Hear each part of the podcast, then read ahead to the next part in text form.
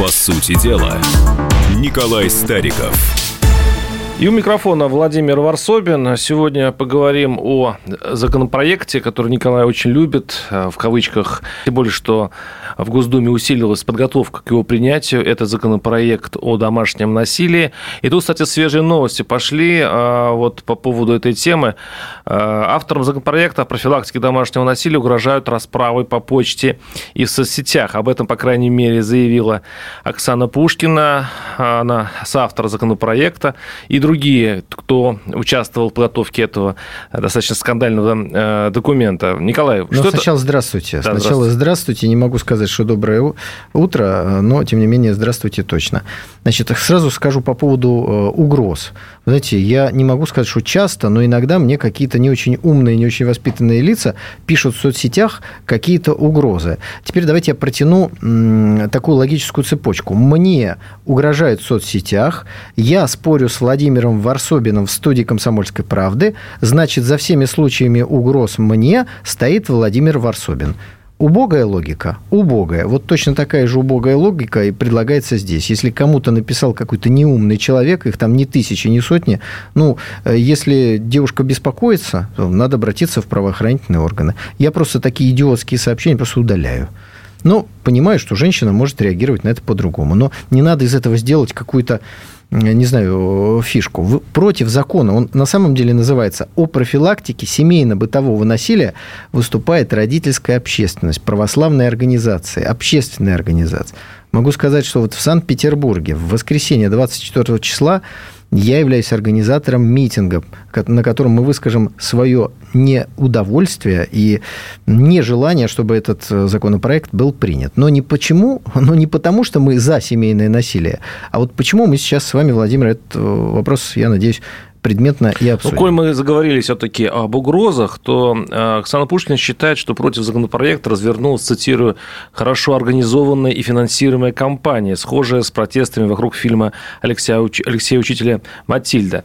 А, обсуждение инициативы Госдумы в октябре было чуть не сорвано теми же самыми людьми, кто протестовал из-за «Матильды». Но одно дело, когда э, пишут в всяких фейсбуках и э, в Ютубе, кстати, если зайти в наши с вами вами а, душеспасительной беседы, посмотреть на отлики, да, угроз э, все-таки к вам меньше угроз, чем ко мне. Да, к, вам, к вам вообще угроз нет. Да а... и к вам а тоже нет угроз. Есть критика. Нет, ну там есть угрозы. Есть пожелания, может быть, невежливые, да. но никаких Одно угроз дело нет. слова, другое дело действия. Но давайте все-таки, так сказать, поближе к законопроекту. Ну, попутно скажу, что то, что депутат Оксана Пушкина опять попыталась соединить несоединяемое, то есть Матильда, фильм какой-то э, и протест против него, законопроект, то есть это опять одни желание... те же люди. Ну, просто он говорит, одни Нет, те же люди являются говорит. на это... пикет, одни и те же люди пытаются сорвать Это она так считает. Это она так считает. Да? Здесь, э, собственно говоря, очередная попытка 51-я попытка, и в данном случае это не аллегория, это арифметика.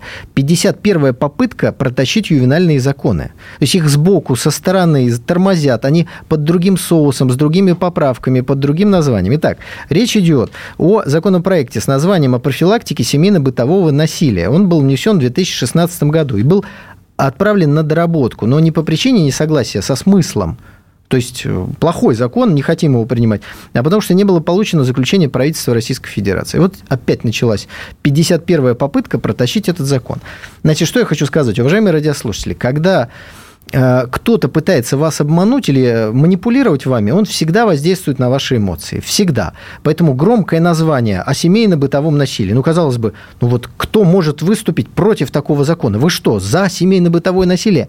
Нет, естественно, мы против любого насилия. Считаем, что бить кого-то, издеваться – это невозможно, недопустимо. И также считает Уголовный кодекс Российской Федерации, который никто не отменял.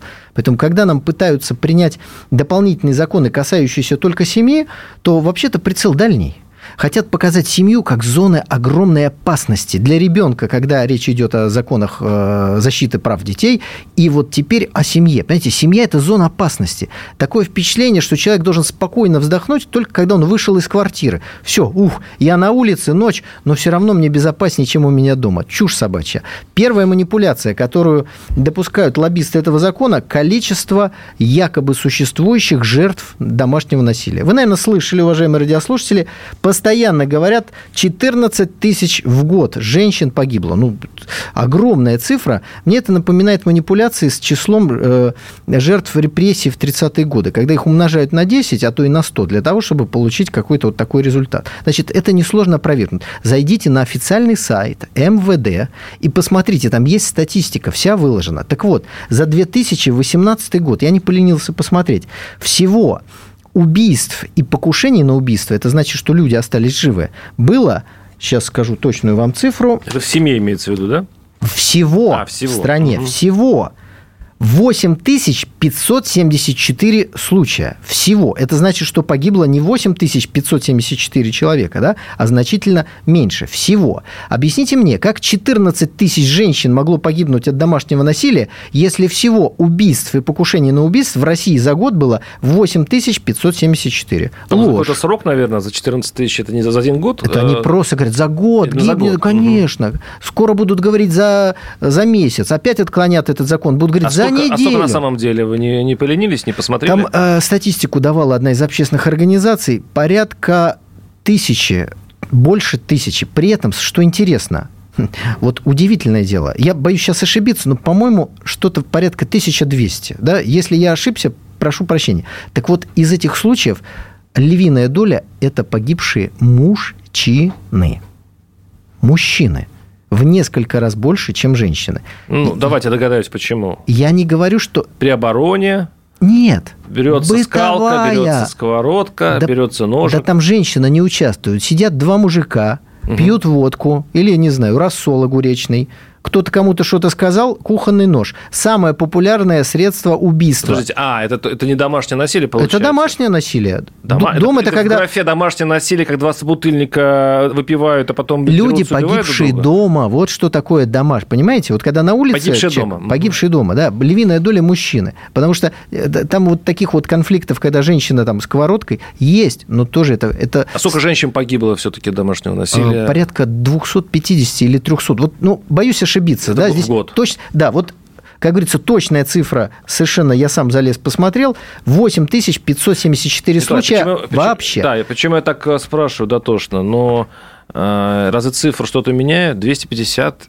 смертей, если даже их будет, допустим, несколько, одна сотня женщин, которые убиты во время домашнего насилия, это много. Конечно. Теперь переходим к сути. Первое. Вопрос. Если люди хотят остановить семейное насилие, гибель женщин, мужчин, кого угодно, да? Вопрос, а зачем они врут с цифрами? Ну как, вот, вот мы с вами решили остановить что-то плохое. Мы берем, заходим на сайт МВД, получаем статистику и говорим, вот такая статистика, столько людей погибло в ДТП. Надо что-то делать, надо... Правильно? Если мы с вами, а, не зашли на этот сайт и не посмотрели, то возникает вопрос, может, мы вообще как-то э, пристегнуты к этому процессу и несерьезно им занимаемся? А весь этот процесс организовывает определенные НКО, как в этой ситуации, проамериканские, лоббисты, там э, лесбиянки всевозможные и так далее. То есть разрушение семьи. Но мы сейчас тоже переходим в эмоции, а давайте перейдем к букве закона. Давайте перейдем к букве закона, чтобы уважаемые радиослушатели поняли, в чем проблема, что пытаются протащить под красивой формулировкой якобы о защите семьи. Я за семью, я против любого насилия. Так вот, значит, в законе э, есть так, такие термины используются. Психологическое насилие. Вот я не буду долго этот термин причитать, вы можете найти этот законопроект. Значит, что интересно? Значит, психологическое насилие – это в том числе умышленное уничтожение, повреждение или удержание имущества пострадавшего либо его родственников. Я цитирую вам букву закона. Что это значит? Это значит, что если вы отобрали у ребенка планшет или игрушку, не дали ему, вы умышленно у удержали имущество ребенка. Вы нарушили закон. Вы понимаете, что вы уже дальше можете встречаться с сотрудниками полиции со всеми вытекающими последствиями. Далее. Есть термин «сексуальное насилие». Вот сейчас прямо перед началом программы я провел небольшой эксперимент. Одну из э, сотрудниц уважаемой радиостации «Комсомольская правда» я задал ей вопрос. Дело в том, что сексуальное насилие, здесь есть такой термин – половая свобода пострадавшего. Я спросил, что такое половая свобода пострадавшего. Уважаемая девушка совершенно справедливо сказала следующее. Половая свобода – это когда можно с кем хочу. Это кто, кто вам сказал? Я, по присутствовал при этом разговоре. Я сейчас фамилию не буду называть. Я присутствовал да? при этом разговоре. Так Анонимность мы гарантируем. Да. Так вот, что написано в законе, законопроекте? Сексуальное насилие – деяние, посягающее на половую неприкосновенность или половую свободу пострадавшего. Николай, То есть, да. объясняю, да. вы, Владимир, пришли домой, или у вас есть подозрение считать, что ваша уважаемая супруга, ну хорошо, не ваша, чья-то, да, Любите Какой-то Владимир аналогии. пришел домой, да, и Вы у него себе домой идти, Николай, вот в вашу У меня дом в Санкт-Петербурге. Ну, да? фан, ваша Хорошо. фантазия, Некий давай. Владимир пришел домой, и у него есть подозрение... Николай, что... допустим. Э, Николай-Владимир. Да. Такой, с двойным таким угу. именем. Пришел, но жена у него одна, несмотря на двойное имя. Он пришел домой и подозревает свою жену в, в, нарушении, ну, в, общем, в нарушении супружеской верности. Она идет в полицию и пишет заявление согласно букве закона, что он посягает на ее половую свободу. И, а вот здесь мы сделаем многоточие, потому что прервемся на небольшой блок рекламы. Оставайтесь с нами. По сути дела, Николай Стариков. Банковский сектор. Частные инвестиции. Потребительская корзина. Личные деньги. Вопросы, интересующие каждого. У нас есть ответы. Михаил Делягин и Никита Кричевский. В эфире радио «Комсомольская правда». Час экономики. По будням в 5 вечера.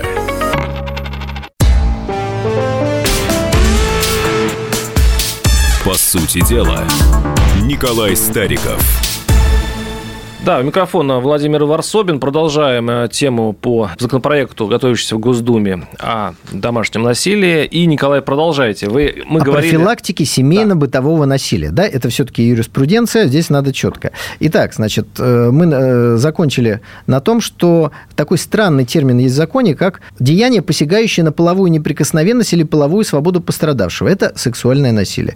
И вот некий мужчина пришел домой, подозрение у него есть на супружескую неверности его уважаемой жены, он, э, значит, э, как-то пытается ограничить ее, эту вот половую свободу, она идет в полицию, пишет заявление, согласно букве закона. Мой муж нарушает мою половую свободу. Это он не насилует ее, а не дает ей эту половую свободу где-то осуществлять. Или обратная ситуация. Жена муж ветреный, она ограничивает его половую свободу. Говорит, что ж ты, гад такой, там чего-то Николай, делаешь. Можно версия, другая версия? Подождите, не версия, давайте по букве Третья закона. версия. Да. Нет, то, по той же букве закона. Вы почему-то очень извращенно к нему подходите.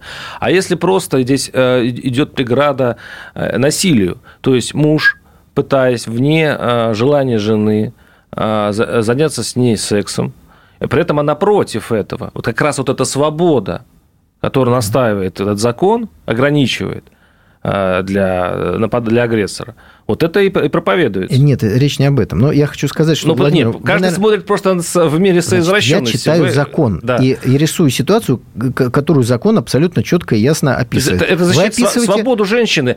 Ее, ее, по крайней Знаете, мере, к чему ее, вы клоните? Возможность защититься от агрессора. Вот мы, э, уважаемые радиослушатели, вы знаете, о чем Владимир Варсобин говорит? В Швеции и на Украине принят закон об обязательном согласии перед, так сказать, интимной близостью. Это значит, что если вы не получили письменного или, не знаю, аудио согласия дамы, то это считается изнасилованием. Но это еще более интересное. Я, эм, когда обсуждал Советую этот закон... в источниках сейчас покопаться. Ну, слушайте, Подождите. посмотрите, проверьте слова Николая, потому что мне кажется подозрительными. Нет, это на Украине такой закон принят, и в Швеции. Но самое интересное не это. Э, э, дело в том, что э, если дама в процессе, ну, наверное, это в другую сторону тоже, ну, мы просто думаем, что, наверное, дамы могут так поступить, скажет, все-все-все, я передумала в процессе, остановиться мужчине, как известно, по физиологическим причинам сложновато, это тоже изнасилование. Так вот, вы понимаете, что это разрушает интимную сферу. Вот просто, и даже не то, что семейные отношения, а вот таинство отношений между мужчиной и женщиной. Ну, представляете, романтический вечер, цветы, вино.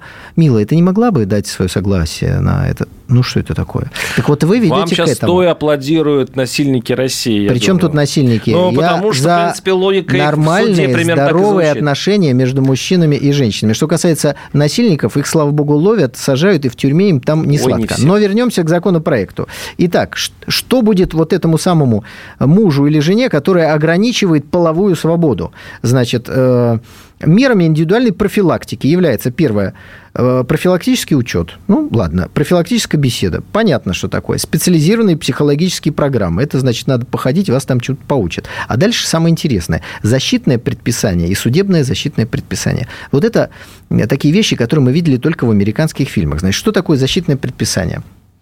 Это когда полиция без решения суда выписывает запрет на определенные действия лицу. То есть еще раз, человек ограничил половую свободу, другой супруг пришел заявление в полицию, он ограничивает мою половую свободу, и этому тому, кто ограничивает, выписывается защитное предписание. Значит, что это такое?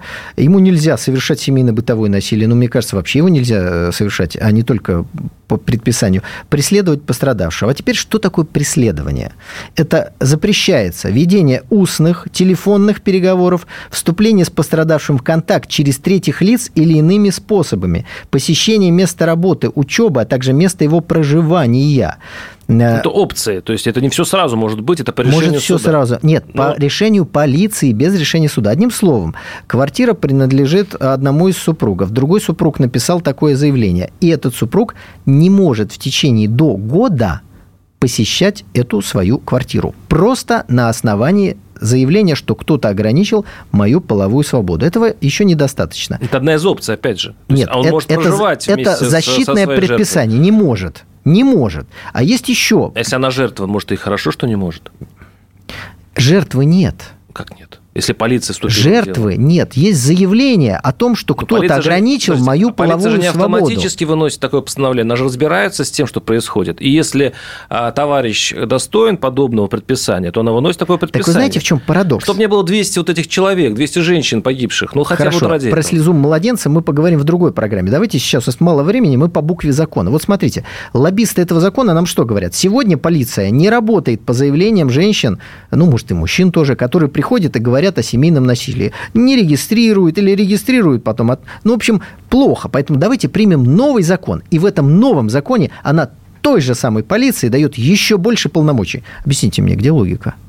Если полиция плохо работает, вы этой плохо, с ваших слов, правозащитников, лоббистов, полиции даете еще больше полномочий. Нет. Где логика? Нет, есть логика Нет в логики. том, что и предписание уже ограничивает э, преступника, возможного преступника, от дальнейших действий. Преступник то есть, это по суду, то есть, а то есть, это просто. То есть, э, одно дело, когда э, нужно в, э, ввести уголовное дело, значит, вести вот эту бума, бумажную работу и так далее. А здесь делается предписание. Если человек, э, допустим, рецидив, то суд уже будет к этому относиться Да нет там хуже. таких понятий. Вам просто запретили, Владимир, ну, все, жить в вашей бумага. квартире. Одна все. бумажка. Все, вам а, запретили а чем, жить а в вашей чем-то сильно загрузит полицию. Они просто приходят женщина, они разбираются, в смысле, при, при, это, если человек уже известен в доме, если на него соседи уже говорят, что там это крики. Это все ваши фантазии. Да, в законе этого ничего нет про подтверждает, что персонаж достоин Да нету про соседей он... ничего. Это все эмоции. Я вам нет, предлагаю я думаю, что так закону. Вот в чем разница? Вы говорите, по понятиям и по вашим представлениям. Нет, а я закону. говорю по букве закона. Теперь последнее, что хотел сказать. Значит, это мы говорили о защитном предписании. А есть еще судебное защитное предписание.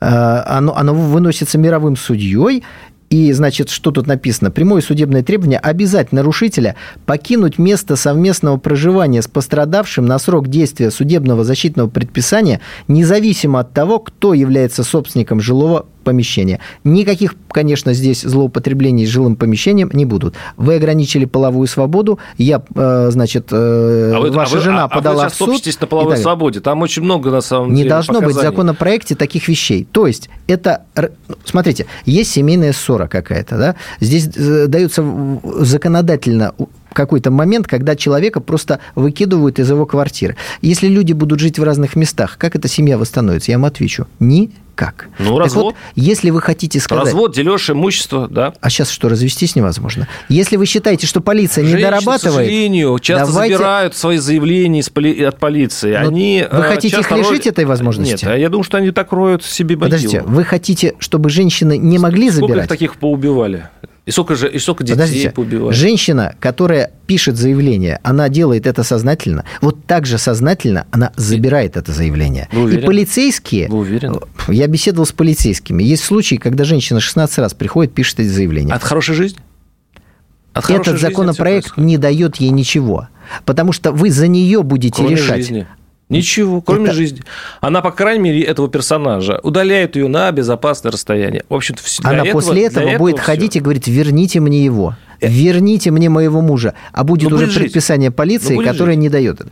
Короче говоря, уважаемые радиослушатели, история такая. Цифры высосаны из пальца, сплошные эмоции, чисто западная история, когда кому-то запрещают там на километр подходить. И теперь вопрос. Скажите, пожалуйста, у нас большое государство. У нас законы ведь э, для всего государства действуют? Для всего. Скажите, пожалуйста, э, кто хочет выставить нашу э, судебную систему и правоохранительную в неприглядном свете, как в ситуации... Это невозможно можно. С, подождите, как с выключением телеграмма. Суд принял решение его отключить, он у нас не отключен. Более того, на государственных каналах ведущие активно рекламируют свои, значит, в Телеграме какие-то новостные ленты. Это как? Если вы не можете добиться решения суда, не принимайте такое решение. Это тоже один из аргументов. Вы представляете себе на Кавказе, вот, вот это вот вся ерунда. Мужу нельзя прийти домой к, к детям. К сбитой жене. Ну, Нет, вы ну, понимаете, что... неплохо бы. Ну, неплохо бы. Нет, ну, вы, вот вы, вы реально считаете, что это будет выполняться? Нет. Я считаю, что нет. Есть вариант, когда они все-таки, э, он поймет, что э, над ним уже завис карающий меч закона, что на самом деле ему никто с рук это не спустит, и это дисциплинирует. Даже горячих кавказских мужчин, я надеюсь. И вообще, ссылаться на кавказский опыт и узаканивать беззаконие на все остальное узаканивать России... беззаконие. А как, кто узаканивает беззаконие? Да вот, вот когда вы говорите, а как это будет выглядеть Нет, да, это самое, на, на, на Владимир, Кавказе? вот смотрите. Это на... уже ход на, на, на, к У нас сейчас административный кодекс есть? Есть. Уголовный кодекс есть? Есть. В этом уголовном кодексе есть статья за нанесение увечий, побоев, убийства? Неработающая. И...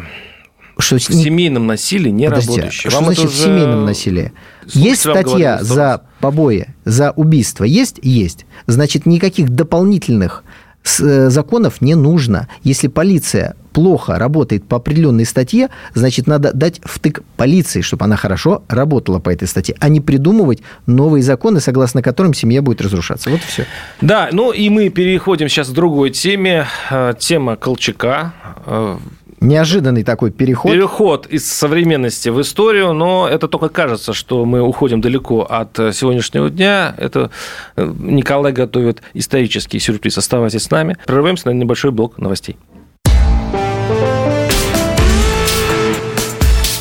По сути дела, Николай Стариков. Накал страстей на радио «Комсомольская правда». Кто прав? И главное, кто виноват? Все губернаторы и мэры сидят у телевизора с э, блокнотиком. Не дай бог, кто-то что-то сейчас Путину задаст какой-то Врачей вопрос. нет? Нет. Педагогов нет? Нет. Мы тут революционную ситуацию себе закладываем. Жги глаголом этих мразей. Извините, у нас каждую неделю какие-нибудь там задержания и посадки. Андрей и Юлия Норкины. По будням в 9 вечера в программе «Простыми словами». Не могу ответить на этот вопрос.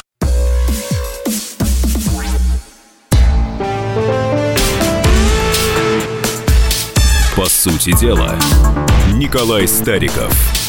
Да, и у микрофона Владимир Варсобин. Сейчас уйдем в историю. Э, в эти выходные была годовщина э, верховного правителя России Колчака. Э, и Николай очень хочет об этом поговорить. Видимо, в связи с тем, что это касается сегодняшнего нашего дня. Я прав? А, ну, прежде чем уйти в историю, э, хочу еще раз сказать про грядущие выходные. В воскресенье, 24 ноября в 14 часов на Финляндском вокзале, на традиционном месте проведения митинга в Санкт-Петербурге мы будем проводить с родительской общественностью митинг против закона о семейно-бытовом насилии. Приглашаю всех. Митинг разрешенный.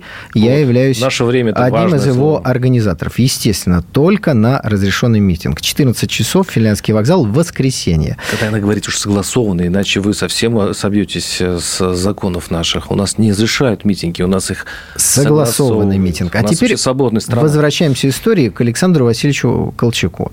Э, верховный правитель России, действительно, 16 ноября, то есть в минувшие выходные у него был день рождения. А для нас это повод поговорить о Колчаке как о государственном деятеле, как о человеке, проигравшем гражданскую войну, как о человеке, который пошел на служения англичанам, то есть официально поступил на английскую службу, что, конечно, патриоты России не могут ему забыть. А с другой стороны, человек, который фактически тем же самым союзникам отказался передать золотой запас России, и они тогда уже в ответ выдали его э, революционному центру, который возник в Иркутске. И Колчак был расстрелян. Трагическая фигура, полярный исследователь, адмирал, специалист по минным постановкам. Тот человек, которому Николай II, по сути, доверил важнейшее направление войны на ее завершающем этапе, а именно высадку на турецких проливах, которая должна была состояться весной 1917 года. Но за два месяца до планируемой высадки а все было готово. Э, были готовы десантные суда, которые подготовили, были готовы дивизии, которые отрабатывали высадку. Был готов Колчак, который был назначен в этот момент командующим Черноморским флотом. Э, назначен был Николаем II. И в этот момент происходит февральская революция, которую Колчак встречает, кстати, очень даже комплиментарно. Я бы сказал, даже положительно, как и большинство военных того времени, к сожалению. Почему? Потому что была проведена определенная информационная атака на руководство государства. К сожалению, Николай II и его семья были дискредитированы разными способами, начиная от Распутина и кончая национальностью императрицы, которая была наполовину англичанка, наполовину немка. Ну, естественно, совестливые блогеры того времени забыли о том, что она, она внучка королевы Виктории, а о том, что она немка наполовину, спокойно и постоянно говорили. В итоге итоге э, Колчак оказывается в ситуации, когда высадка отменяется, э, войска, вверенные ему, начинают разлагаться.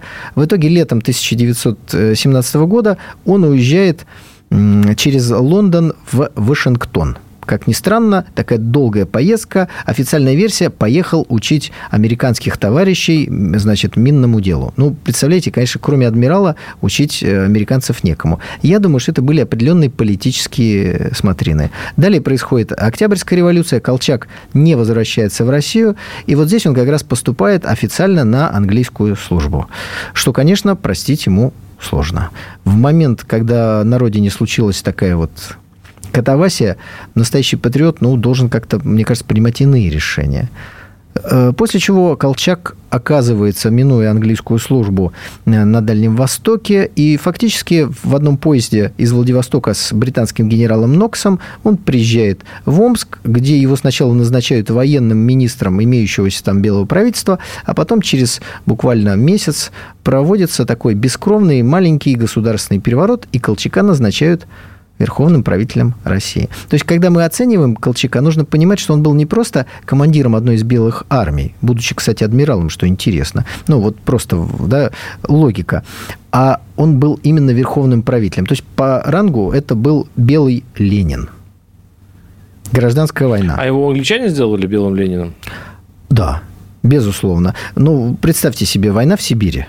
Э, время, э, там, э, белое правительство Сибири. Ну, кто им нужен в качестве военного министра? Адмирал, который не умеет руководить боевыми действиями на суше, или какой-то генерал? В 17 году удивительный, конечно, катавасия происходила. Это 18 уже. 18 ну, 17-18 Даже 19 Немцы привозят, значит, Ленина, англичане привозят Колчака. Попозже. Да, попозже. да. Ну, то есть, такая геополитическая битва на карте России. Ну, и, с той только разницей, что немцы не привозили Ленина, ну, как не а привозили? а Ленин воспользовался воспользовался немецким транзитом, чтобы попасть ну, в с Россию. разрешения немцев. Немцам нужно было важно запустить... В... Каждая из сторон преследовала Конечно. свои интересы. Но, ну, э, предваряя вопрос, был ли Ленин британским, английским, немецким Судя шпионом. по близкому миру, да. Никогда никаким шпионом Ленин не был. Вот давайте, так сказать, зерна отплевел.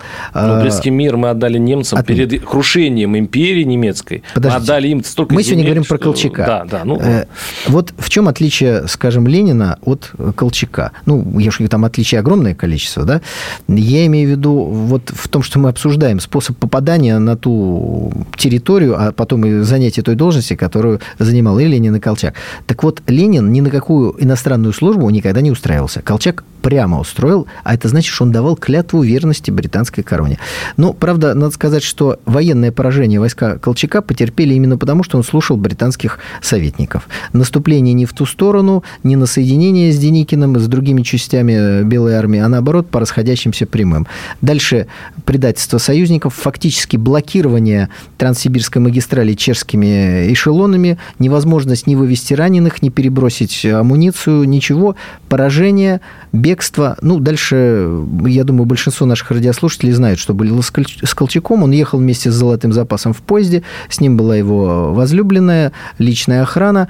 А дальше, э, собственно говоря, союзники фактически его арестовали и выдали Иркутскому революционному центру, который его подопрашивал. Есть даже книга, э, некоторые, знаете, смеются, мемуары Колчака. Не, не мемуары, а протоколы допроса Колчака. Они было, были изданы еще в Советской России. Мы недавно с издательством Питером их переиздавали. Можно их найти, то есть э, там есть. Но самое интересное осталось за скобками. Он рассказал о, о детстве, о Первой мировой войне, а, а вот только он подошел к гражданской войне, его сразу расстреляли. То есть вот на самом интересном месте мемуары Колчака и обрываются. А в чем э, секрет популярности Колчака сейчас? А ведь э, ставят памятники в Сибири, и, в общем-то, эта фигура и тогда была популярной вполне, и в белом движении, и сейчас она вдруг появилась, э, много его почитателей. А вы знаете, я бы сказал, что наоборот, сейчас никакой популярности Колчака нет, есть антипопулярность, чему свидетельство, например, снятие доски, которое было в Санкт-Петербурге установлено.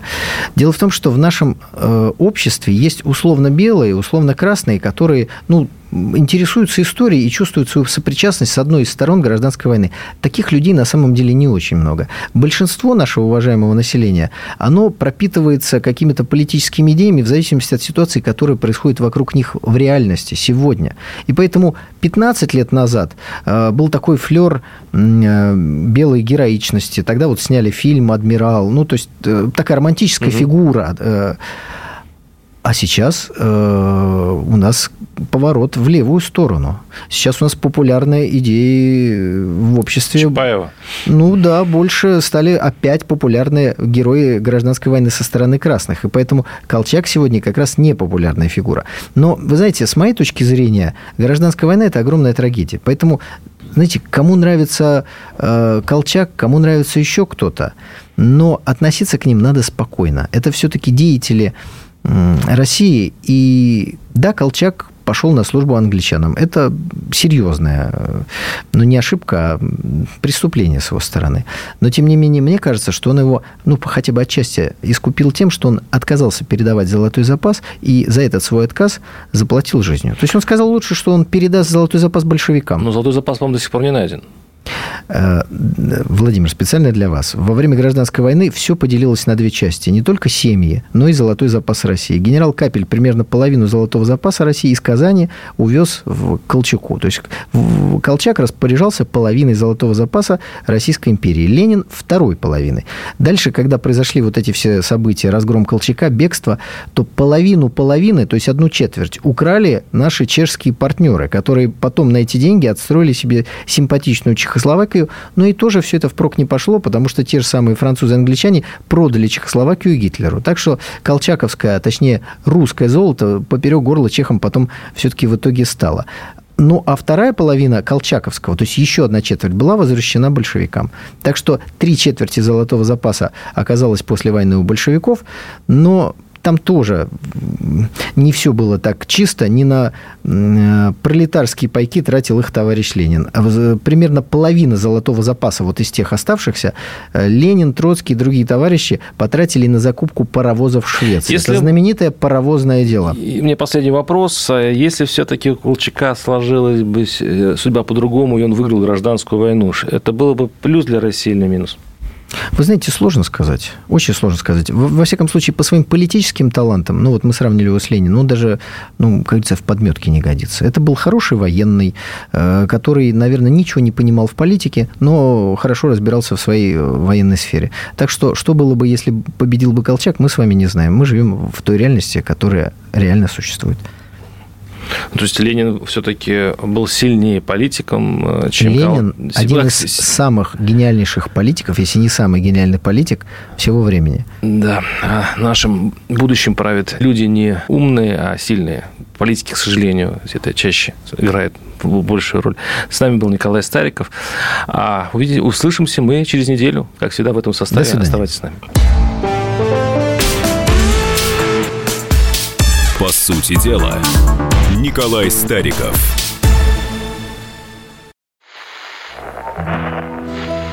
Самара 98,2. Ростов-на-Дону. Иркутск 89 и 8. 91,5. Владивосток. 94. Калининград. 107 и 2. Я влюблен в тебя, Россия. Казань. 98 и 0. Нижний Новгород. 92 и 8. Санкт-Петербург. Волгоград. Москва 97 и 2. Радио «Комсомольская правда». Слушает вся страна.